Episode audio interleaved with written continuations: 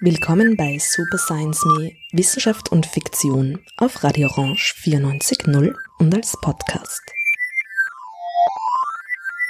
Heute mit einer deutsch-englischsprachigen Ausgabe zu Nature Backslash Nature.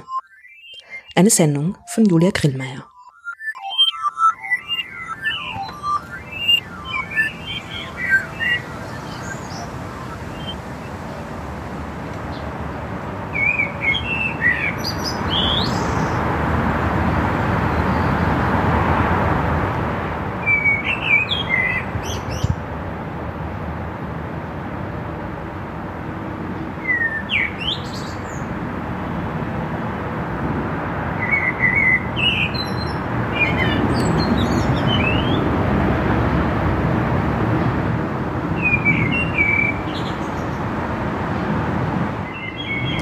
Sitze in einem Garten in Simmering unter einer Trauerweide. In dieser Trauerweide singt oft ein Vogel, unglaublich laut. Man würde gar nicht meinen, dass ein so lauter Ton aus einem so kleinen Körper kommen kann. Ich glaube, es ist eine Amsel. Vielleicht singt sie hier auch besonders laut, weil sie gegen die Autobahn ankommen muss, die nur wenige Meter hinter dem Grundstück vorbeigeht. Vielleicht ist sie einfach auch nur besonders gut gelaunt, weil jetzt, wo es wieder warm ist, viele Fliegen unterwegs sind. Besonders hier, weil gegenüber liegt die Müllverbrennungsanlage und vor dem Gebäude liegen Silagen voll mit, ich vermute mal, Biomüll. Wenn ich nach Simmering fahre, sage ich, ich fahre in die Natur. Ich habe hier kein Dach über dem Kopf und sehe vorwiegend grün und zwar vorwiegend Grünes, das gewachsen und gewuchert ist, ohne von Menschen gepflanzt oder gepflegt worden zu sein. Grün, das ohne menschliches Zutun gewachsen und gewuchert ist, wollte ich fast sagen, aber das ist natürlich nicht richtig. Viele der Pflanzen, Hollerstauden, Klebkraut, Hopfen, Distel, Brennnesseln, Vogelmiere und viele, viele, deren Namen ich nicht kenne, wachsen hier, weil sie weiter oder näher entfernte Nachbarinnen gepflanzt haben. Sicherlich wurden viele von weit hierher gebracht, nicht nur in diesen Garten, sondern auf diesen Kontinent. Als erste Spezies, die global mobil wurde, hat der Mensch absichtlich und unabsichtlich auch viele Flora, Fauna und Funga globalisiert. Es gilt also auch nicht nur für diesen Garten in Simmering, sondern für quasi jeden Ort der Erde, dass dort Pflanzentiere und Pilze leben, die ohne die menschliche Mitfahrgelegenheit nicht dort gelandet wären. Für die meisten Menschen ist das wohl noch kein Grund zu sagen, dieser Garten in Simmering gehört nicht zur Natur. Das Geräusch der Autos und der Geruch sind da wohl ausschlaggebender. Je nach Windrichtung riecht es nach Hollerblüten, nach Abgasen oder eben nach Biomüll. Bin ich hier in der Natur was heißt es also, sich in der Natur aufzuhalten? Um diese Frage geht es in dieser Ausgabe. Ich werde dazu ein paar Fäden aus einer Ausstellung und drei Büchern ziehen und sie zu möglichen spekulativen Antworten zusammenknüpfen.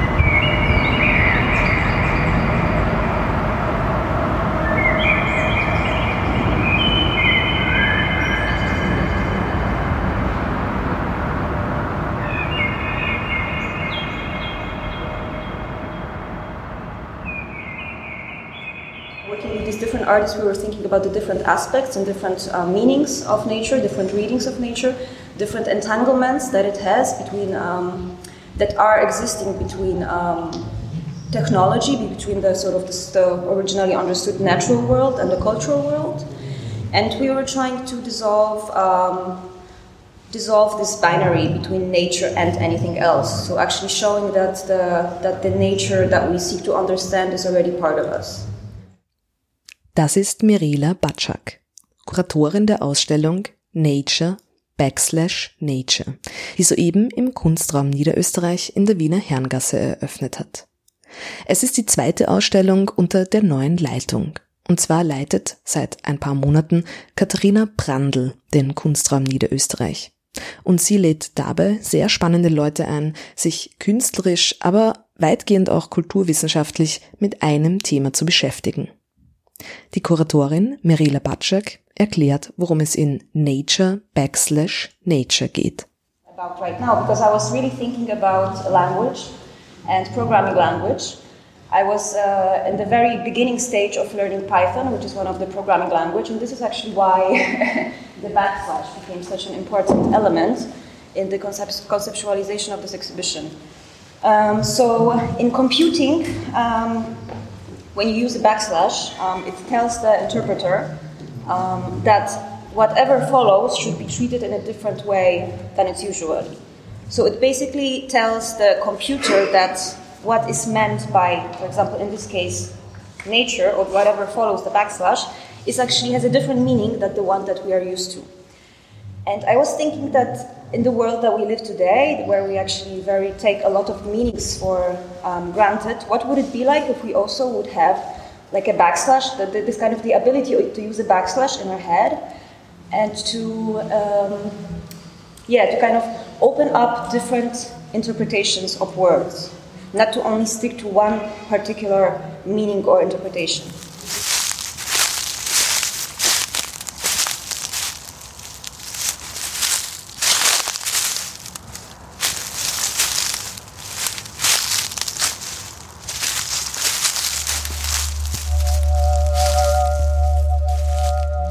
Nature is actually a word that is a, a universe of concepts in itself. Um, because there's no one nature, and this is actually what this exhibition is really about. So the, main emphasis is that to show a, a, diver, a diversity of natures and to show that um, what we actually um, perceive in this kind of colloquial, colloquial way, as nature is, is obsolete already, doesn't exist anymore. Also because the, I mean, as you of course are all aware, um, the, uh, our world today is very much influenced by technology. Um, some theorists even speak of a technosphere as a new geological era. Um, some people, um, I mean, it's also generally acknowledged that we're living in the, in the time of the Anthropocene, um, which is maybe to, um, for, to my mind, a little bit, uh, well, questionable if it's really if the Anthropocene is really like the era of the human, and if we are really uh, in a, such a dominant position on this on this earth.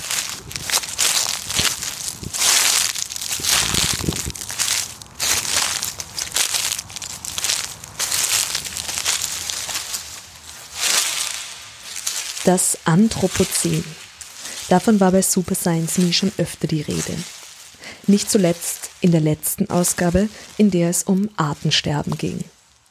Der Begriff soll ein neues Erdzeitalter markieren, das durch den menschlichen Einfluss auf den Planeten geprägt ist. Den menschlichen Einfluss auf die chemische Zusammensetzung der Erdoberfläche, der chemischen Zusammensetzung der Atmosphäre und der menschliche Einfluss auf die nichtmenschliche Biodiversität. Dass dieser Einfluss real ist, daran besteht für die Wissenschaft kein Zweifel. Dass die Diagnose Anthropozän richtig und wichtig ist, das bezeugt auch durchaus die Ausstellung Nature Backslash Nature. Wie wir im Laufe dieser Sendung hören werden, geht es vielen der KünstlerInnen darum, das unfassbar umgreifende Phänomen Anthropozän anhand von kleinen Beobachtungen fassbar zu machen. Questionable, wie Mirela Batschak sagte, zweifelhaft ist hingegen, ob wir diese Diagnose gleichzeitig zu unserem Zukunftsnarrativ machen müssen oder sollen. Geht es jetzt nicht genau darum, nicht den Anthropos, den Menschen ins Zentrum zu stellen, sondern die nichtmenschlichen, vielleicht sogar nicht organischen Erdbewohnerinnen? Zementieren wir den zerstörerischen Einfluss des Menschen nicht vielmehr ein, wenn wir vom Anthropozän sprechen?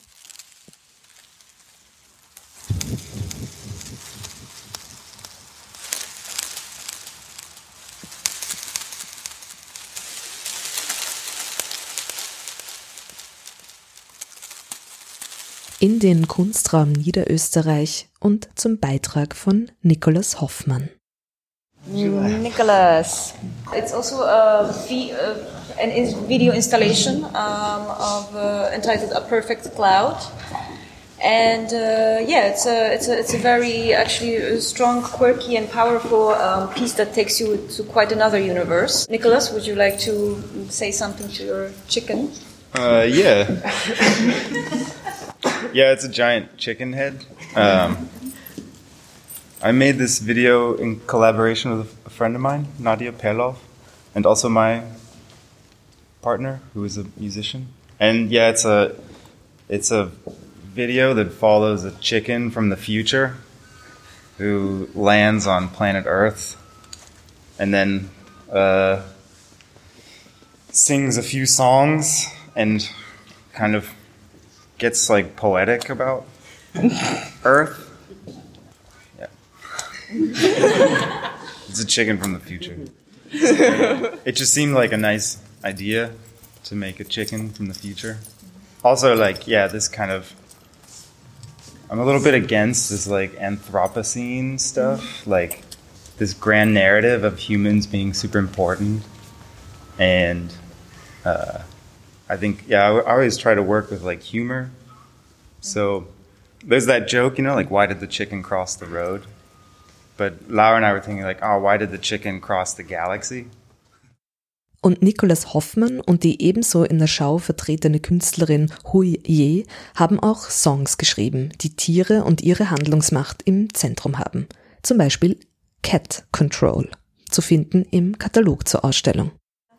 And uh, I think in these songs, it's also uh, you also in an interesting way like switch the gaze around with the, with the you know with the cat control, for example, song, which which is uh, like it's actually about like when you look at this at this cat on the internet, is it actually you know are you looking at it or is it looking at you? Like who's actually in control more there? Is are you who's who's you know who's kind of uh, who's possessing you? Who's possessing whom more? Um, yeah totally. yeah. And like that thing of yeah like cats taking over the internet yeah. and then like Hui and I were thinking oh because we were looking at a lot of these old like 13th century scores which a lot of like this idea of like the birth of polyphony in voice and this attachment to the church and that sound was also this very sacred thing which is very different from i mean of course images as well but like this sort of yeah like this logic of like okay if cats are on everyone's like fucking instagram all the time then what happens if they like take over all communication? Which is kind of dark but yeah again this like sort of yeah yeah it's a absurd way it's a, yeah it's a it's a it's a it's a it's a good exercise for imagination i think yeah. Yeah and there you can actually sing the scores they are performable for two mm. voices Ein tolles Buch, das die Beziehung zwischen Mensch und Tier verkompliziert bzw. nicht in einer einfachen Kultur-Natur-Gegenüberstellung zeigt, ist Fahim Amirs Schwein und Zeit. Tiere, Politik, Revolte, 2018 im Nautilus Verlag erschienen.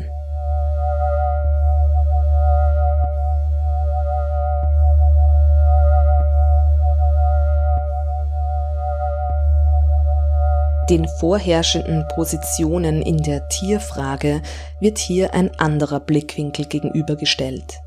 Hier geht es darum, die Geschichte der Tiere als Teil von Klassengesellschaften aus einer Perspektive der Kämpfe zu denken. Hat Marx die Hegelsche Dialektik vom Kopf auf die Füße gestellt, wie es gemeinhin heißt, so ist es damit noch nicht getan. Sie muss auf die Hufe und Pfoten gestellt werden. Fahim Amir, Schwein und Zeit. Fahima Mir geht es in Schwein und Zeit darum aufzuzeigen, dass ein allzu romantisches Bild einer unberührten Natur nicht hilfreich ist, um den nichtmenschlichen Bewohnerinnen auf Augenhöhe und mit Respekt zu begegnen.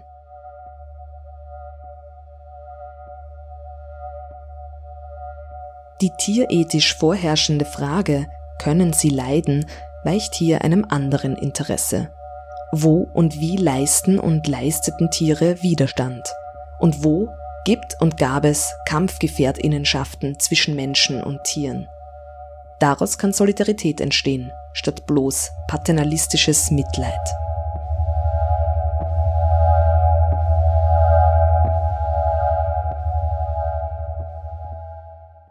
Statt Tiere als Opfer und schutzbedürftige, fragile Wesen zu beschreiben, porträtiert er widerständige Schweine bzw. schweinische Multituden und erzählt die Geschichte des Hausschweins als eine Geschichte von Klassenkämpfen.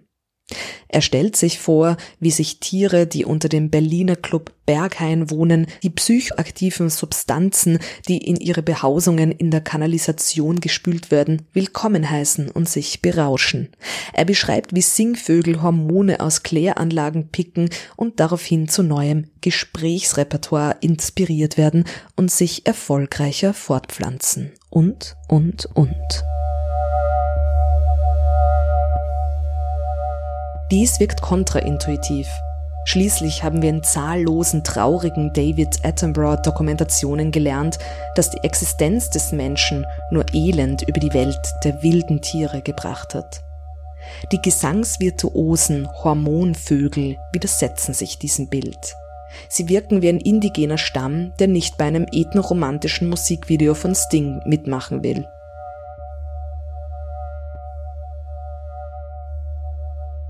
Fahim Amir, Schwein und Zeit. Ihr hört Super Science Me Wissenschaft und Fiktion auf Radio Orange 94.0. Wir machen uns anlässlich der Ausstellung Nature Backslash Nature, die gerade im Kunstraum Niederösterreich in Wien zu sehen ist, Gedanken zu verschiedenen Verständnissen davon, was Natur bedeuten kann und soll. Wir hören Auszüge aus der Kuratorinnenführung durch Nature Backslash Nature von Mirela Batschak.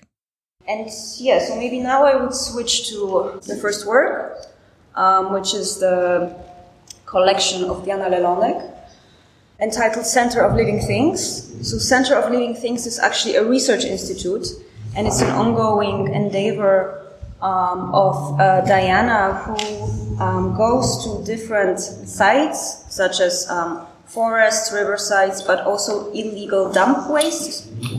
And she looks for objects in which um, there came to a certain um, collision, so to speak, or, or a certain merging between, between waste and uh, natural um, and nature, like plants and uh, different organisms. I think this work is very, um, very, very essential actually for for um, for what we were discussing, like with all the artists in this exhibition. That is this mutual desire between um, between uh, nature and culture, and how it actually how it's actually how it actually is one um, instead of being like two separate entities. so what it's uh, what is actually um, very interesting is that um, Poland is one of the I think one of the only countries in the European Union where the waste uh, sort of policies are not yet regulated. So Poland is a, is a country where lots of uh, EU um, countries send their waste to. For example, we get waste from Switzerland because it's cheaper and e easier to um, to burn, and uh, and uh, of course it results in, a, in an extreme pollution, um, as as, it, as you might know. But Diana also investigates like these different relations, and uh, she uh, well, here she, she has two ways of displaying the objects. Um, one are in this kind of aquarium, which is which is a specially built aquarium um, that has um, like uh, holes here, so that there is a, a, good atmosphere for the different species um, to um, to live. And every four hours there is a watering system which turns on and gives uh, and kind of nourishes the nourishes the species. And so you can see here um, an old shoe um, on which there is a there is a plant uh, growing. Um, you can see you can see different kinds of moss that are merging with dust. You can see an old carpet, which also became a habitat uh, for, a, for a particular kind of moss.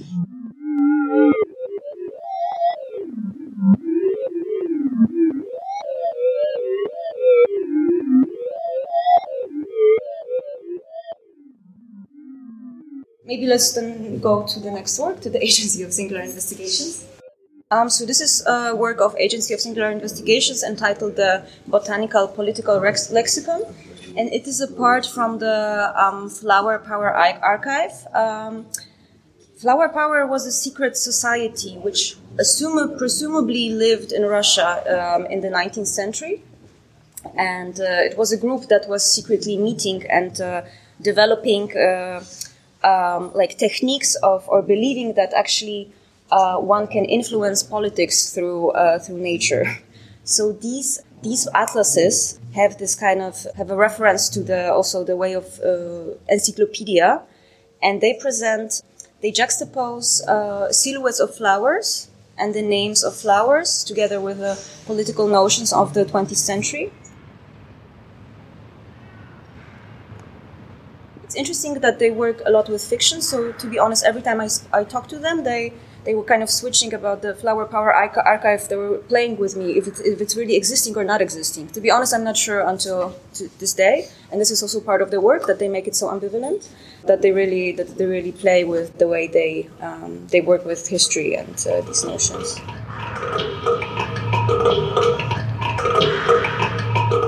Auf das Geschichtenerzählen, auf die Fiktion setzen, um so auf neue Wege des Zusammenlebens zu kommen. Dies ist eine Strategie der amerikanischen Philosophin, die in Super Science Me zugegebenermaßen omnipräsent ist, nämlich Donna Haraway. Inspiriert von ihrer Arbeit sowie den Texten der Science-Fiction-Autorin Ursula K. Le Guin haben zahlreiche und sehr verschiedene Autorinnen Essays geschrieben, die solchen Geschichten eines Multispezies Zusammenleben auf einem beschädigten Planeten erzählen. Sie sind 2017 in dem Band Arts of Living on a Damaged Planet erschienen. Herausgegeben von Anna Zing, Heather Swenson, Elaine Gann und Niels Buband bei der University of Minnesota Press. As humans reshape the landscape, we forget what was there before. Ecologists call this forgetting the shifting baseline syndrome. Our newly shaped and ruined landscapes become the new reality. Admiring one landscape and its biological entanglements often entails forgetting many others. Forgetting in itself remakes landscapes, as we privilege some assemblages over others. Yet ghosts remind us. Ghosts point to our forgetting, showing us how living landscapes are imbued with earlier tracks and traces.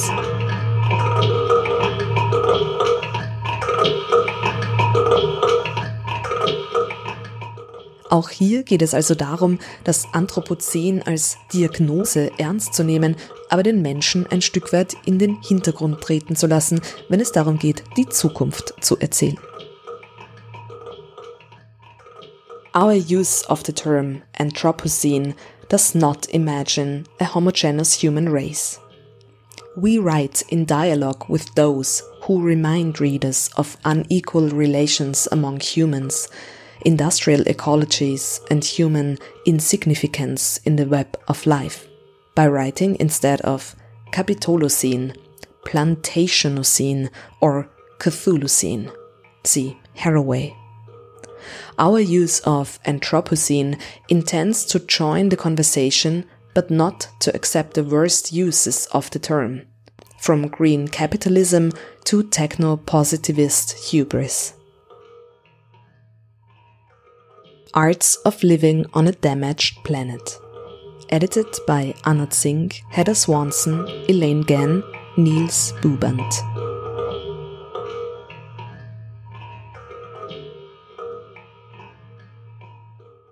Ihr hört Super Science Me, Wissenschaft und Fiktion auf Radio Orange. Hören wir noch einmal in den Kunstraum Niederösterreich zu Nature Backslash Nature. Wir hören Flavio Rogocan, der über seine Arbeit Does Looking at a Picture of the Sun Hurt Your Eyes spricht. So to tell you about this work, I found this question which was asked online on Yahoo Answers, which says, Does looking at a picture of the sun hurt your eyes? Which is quite a silly question at the first reading, um, but I like to take it quite literal and quite seriously. And take this um, as a kind of a metaphor about um, the power of digital images um, to hurt in a way. And the way it's shown here, it's um, it's a error which um, early digital cameras had, where if you were taking a picture of a really bright light, um, the sensor would kind of oversaturate, and it would turn out a black uh, circle instead of the sun. So it, it ends up making these eclipse-like images um, because of an error in a way. So it's kind of the both things of both hurting your eyes um, physically while looking at it, it's quite hard because it's so bright, but it's also hurting the digital eye of the camera in a way.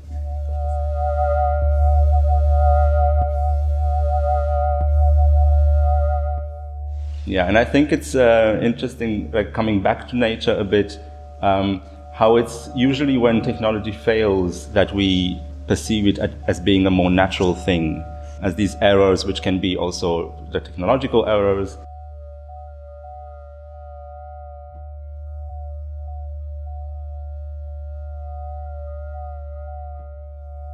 Mit einer bestimmten technologischen Entwicklung beschäftigt sich auch der Künstler Anders Eiebakke.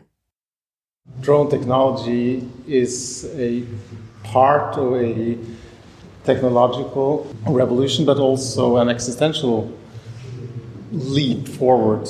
Because if you look into the drones, they are comprising of sensors that are basically uh, reproducing human senses. So the sensors that I'm, I'm employing here like the gyro, the, the accelerometer, the GPS, etc., they're all referring to our human bodies and the way we function. Even the camera, which is an optical sensor, is referring to our eyes, right?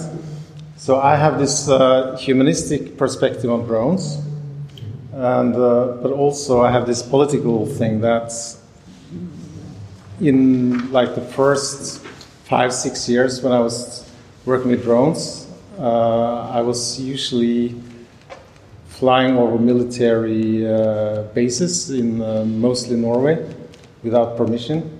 So I was filming, uh, especially the Norwegian uh, special forces that were training for going to Afghanistan. And this was part of a political discussion about Norwegian military uh, participation. And I also did a project of the Norwegian Parliament uh, which was about how Norway is outsourcing, or how the West, how NATO and the Western powers are basically outsourcing military action to uh, mechanized units such as drones, but in the same time controlling those war tools from home, which means that we are both taking out, for example, the pilot from the aircraft so that we don't risk uh, downing uh, Western pilots over enemy territories. But at the same time, we are taking the decisions uh, home. So, for example, in, in uh, Nevada or in uh, a base in Norway, people are actively participating in warfare, which makes those bases as legitimate targets and this is a very important discussion that is very seldomly uh, brought into media. In Nature Backslash Nature steht also eine Drohne von Andres Eierböcke. Sie hat die Form einer Krähe und sie fliegt zur Performance im Ausstellungsraum aus.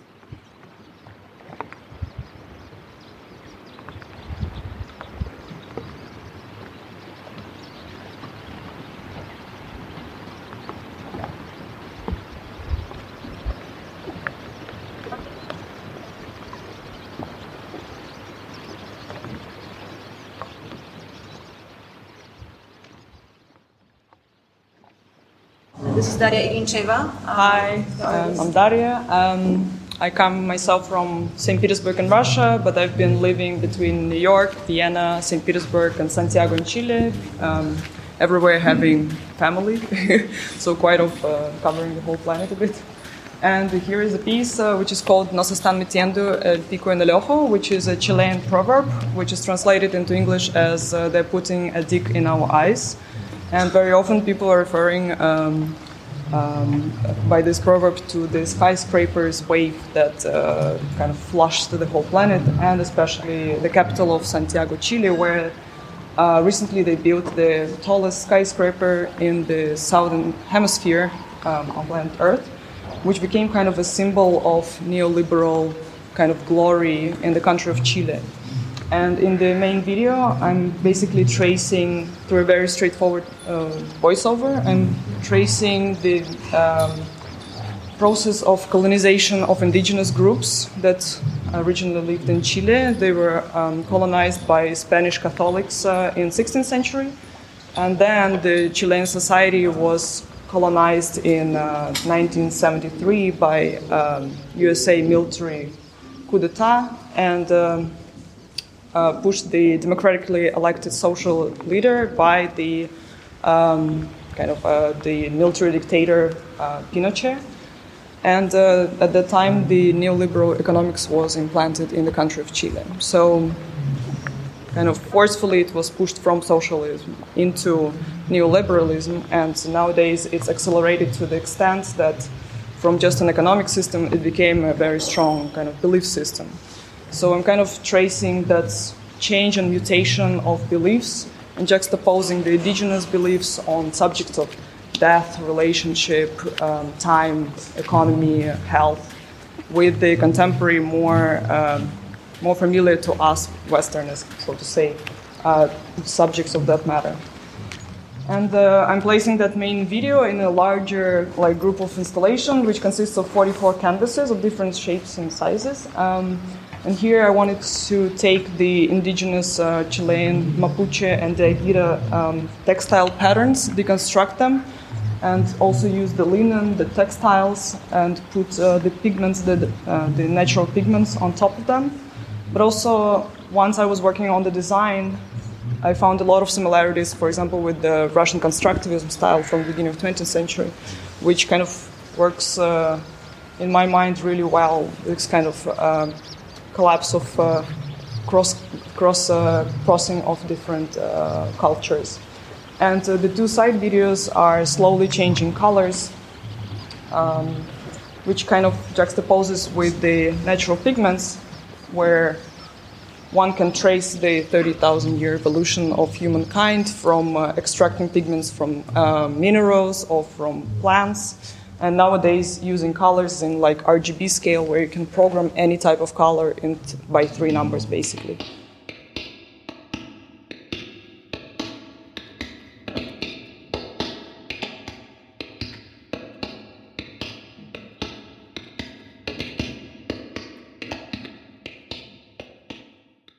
Question I had from the presentations was there is always, when we think about nature in the art context right now, in my observation, this dualism between optimism and pessimism, or maybe it's not a dualism, but like a scale. Mm -hmm. And um, this is also what uh, has been referred to as the Anthropocene. So, should we yes. name it this or or not, and how how to situate oneself in this mm -hmm. in this scale of optimism and pessimism? So, I wondered what what do you think about the works that I've presented here on in this respect? I think, I mean, definitely, um, I wanted to omit any kind of demonizing of, uh, of, of, like going too too much to the one way or the other. I think the works really oscillate. Like some of them, for example, the work of agency is a rather uh, dystopian, um, has this dystopian dark touch, you know, of this very dark of the dark, dark nature as well as uh, in the moments where like uh, Omer Wasim uh, pinpoints the situation in Karachi or Daria Irincheva in her video shows um, how the landscape of, of Santiago is being transformed by uh, neoliberalism and capital basically. I don't think it's demonizing, but it's, uh, it definitely shows that, uh, that we are going into the direction that, that is alarming.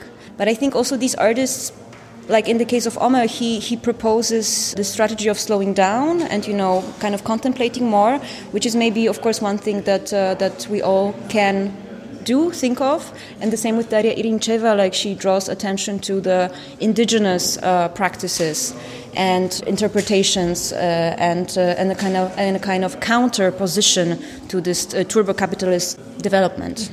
So it's also about to find inspiration to new ways of living somehow or situating oneself towards nature? Um, yes, it's more about unlocking this uh, one way of thinking about things in general, but in, in this particular case, of course, about nature. Um, it's about uh, opening up to different uh, interpretations and more inviting a reflection. Um, and I think through this, like through this exposure to artworks, through this exposure of different contexts, then maybe it's a, it's a very individual process, but then I think it then evokes, uh, you know, thinking and it evokes a change of perspective in one's own position. Die Kuratorin Mirela Baciak im Interview.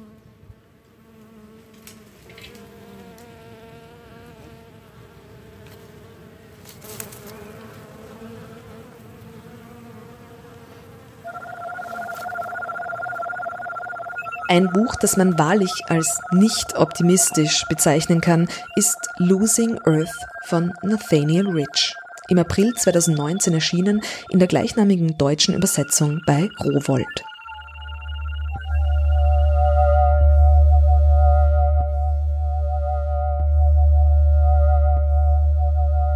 Wir denken nicht gerne an Verlust oder Tod.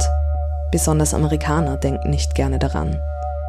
Man kann den Umgang mit dem Klimawandel noch so obsessiv verfolgen, es bleibt trotzdem schwierig, nüchtern über eine existenzielle Bedrohung der Spezies nachzudenken.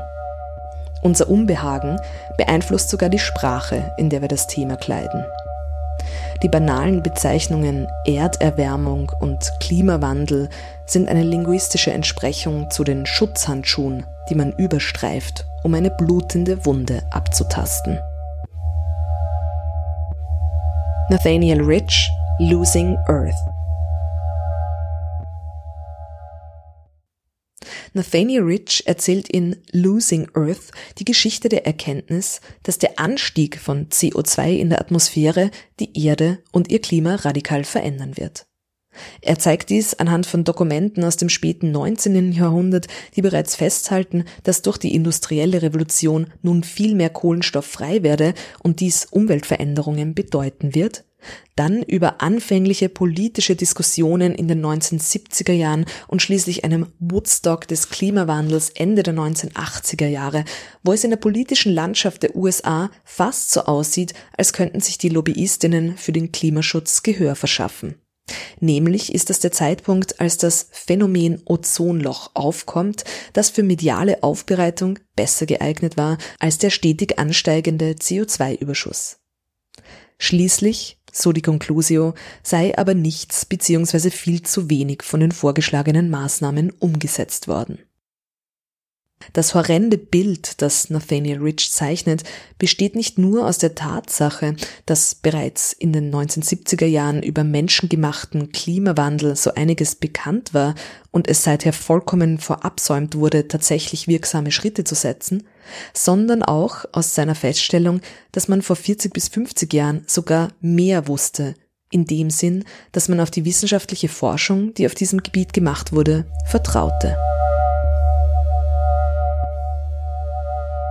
Alle wussten sie Bescheid. Und wir wissen es immer noch. Wir wissen, dass der schrittweise oder auch schlagartige Wandel unseres Planeten die ganze Weltordnung verändern wird. Wir wissen, dass wir den Untergang unserer Zivilisation riskieren, wenn wir die Emissionen nicht drastisch reduzieren. Nathaniel Rich, Losing Earth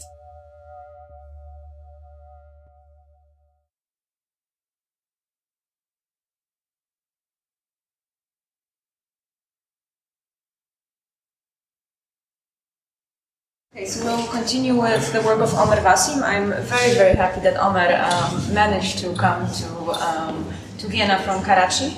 And his work is actually also a, a form of a very poetic uh, dialogue and conversation with an inanimate object, with a stone from Karachi. And Omar, maybe you can tell a little bit more about this.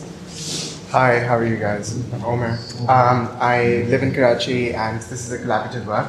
So we um, so this is about a stone that we picked up from the coastline, close to the coastline, and that is where our studio is, um, very, very close to the beach in Karachi.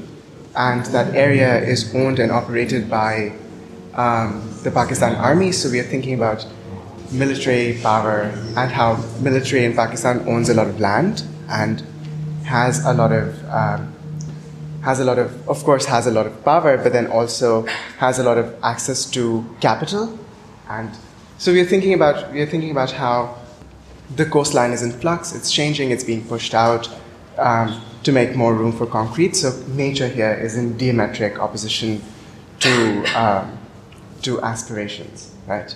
So um, Karachi is a city that's kind of constantly sort of. I, I shouldn't say that it is. It needs to be saved, but it is a city that needs.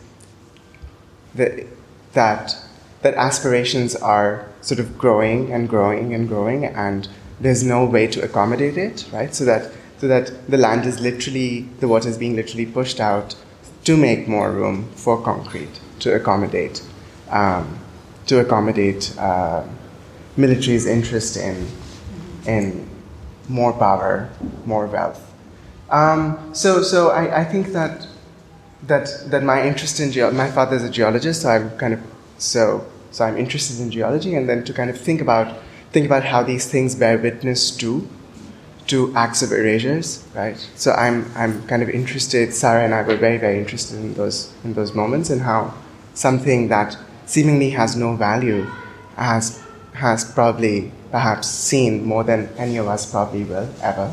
To kind of thinking about deep time bearing witness and countering acts of erasures, right? So um, it's a very simple gesture, struggling with the stone, trying to figure it out, decipher it, stay with it. Um, it's, it's a moment of slowing down.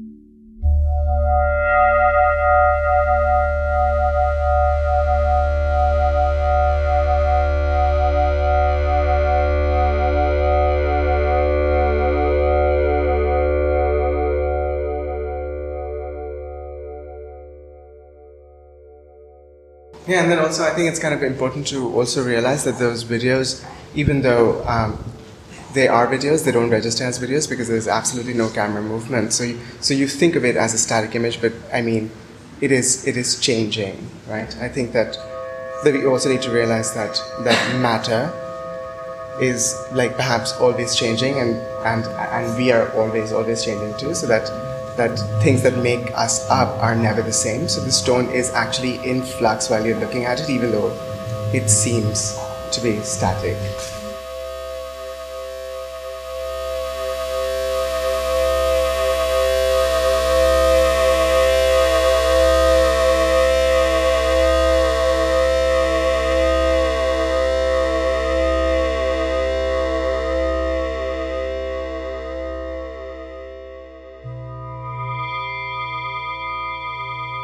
In the midst of disaster, stones bring a gift of hope, of fortune, of insight, of the possibility of living with.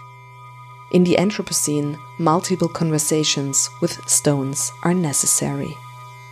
After all, the Anthropocene is a geological epoch, proposed by geologists, climate chemists, and stratigraphers scientists used to studying stones, rocks, sediments, and chemical cycles. In the Anthropocene, they suggest humans have become a geological force.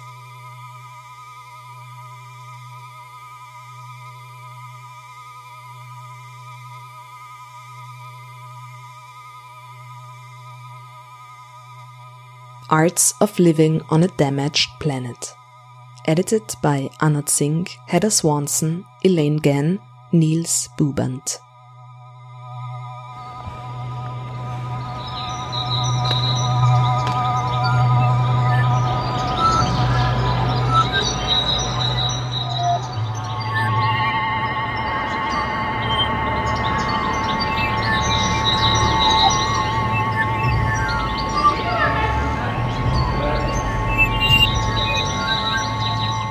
Gelocktes Metall, fast quallenähnlich, darunter eine giftgrüne, dicke Lacke.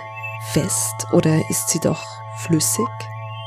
Die Arbeit Unintended Dosages, Unknown Supplier, Hair Will Grow von Julia Znoi. Julia? Um, this is a work I did for now, like I, it kind of finished yesterday also, and it's called um, Unintended dosages um, unknown supplier hair will grow, and it is talking about um, somehow how like we can conceive these as different um, materials collaborating, also collaborating with the space. This is sugar.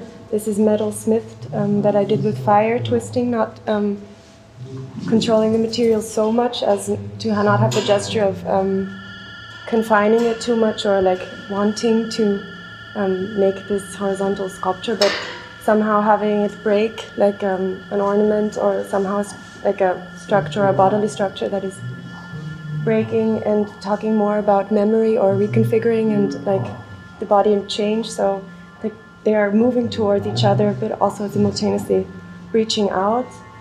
So there's a lot about like weight. The fabric is holding weight.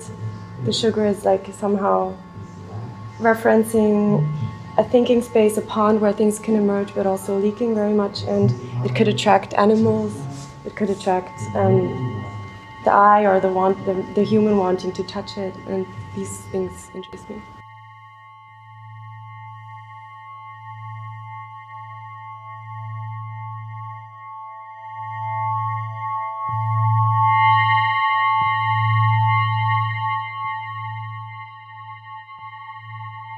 Fahim Amir, Schwein und Zeit. Über den Club Berghain in Berlin. Den echten Underground findet man noch weiter unten in der Kanalisation. Denn all die Drogen, die da oben konsumiert werden, müssen ja auch mal raus. Sie fließen in die Kanalisation hinab, wo die dort lebenden Tiere in wahren Duschen von Hormonen und anderen potenten Molekülen gebadet werden.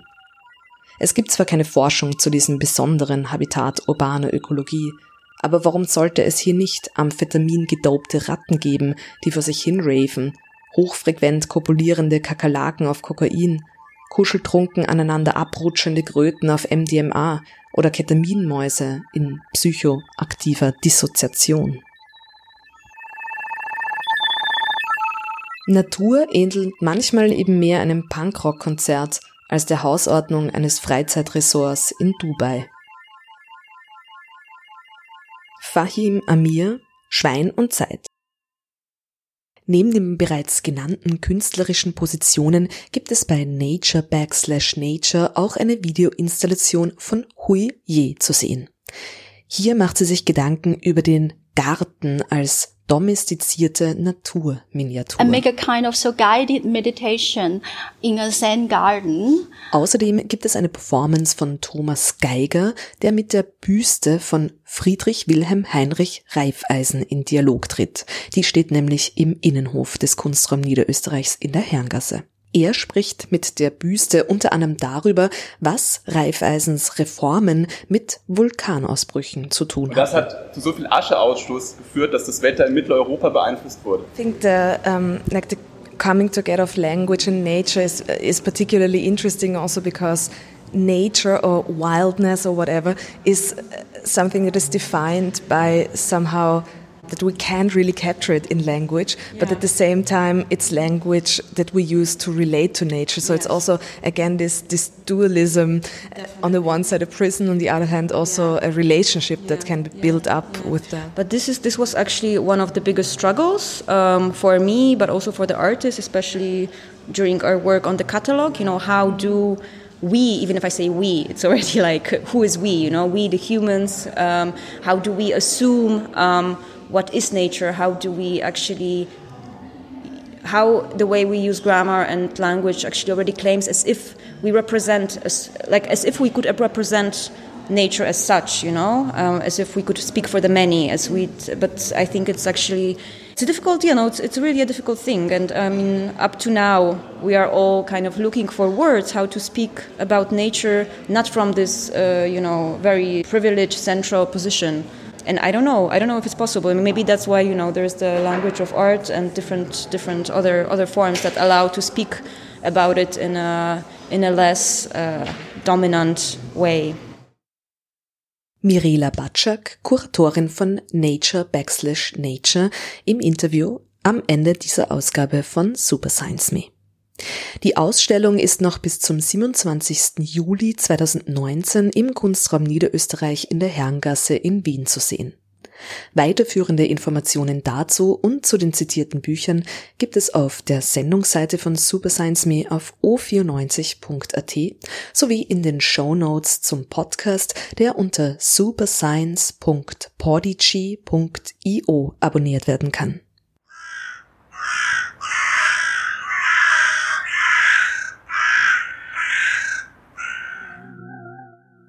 Super Science Me gibt es wieder am 9. Juli und da widmen wir uns einem Tier, das ebenso die Grenzen zwischen Wildnis und Stadt vollkommen brüchig werden lässt. Wir widmen uns den Krähen bzw. genereller den Rabenvögeln. Julia Grillmeier war an den Radioreglern. Danke fürs Zuhören und bis bald bei Super Science Me.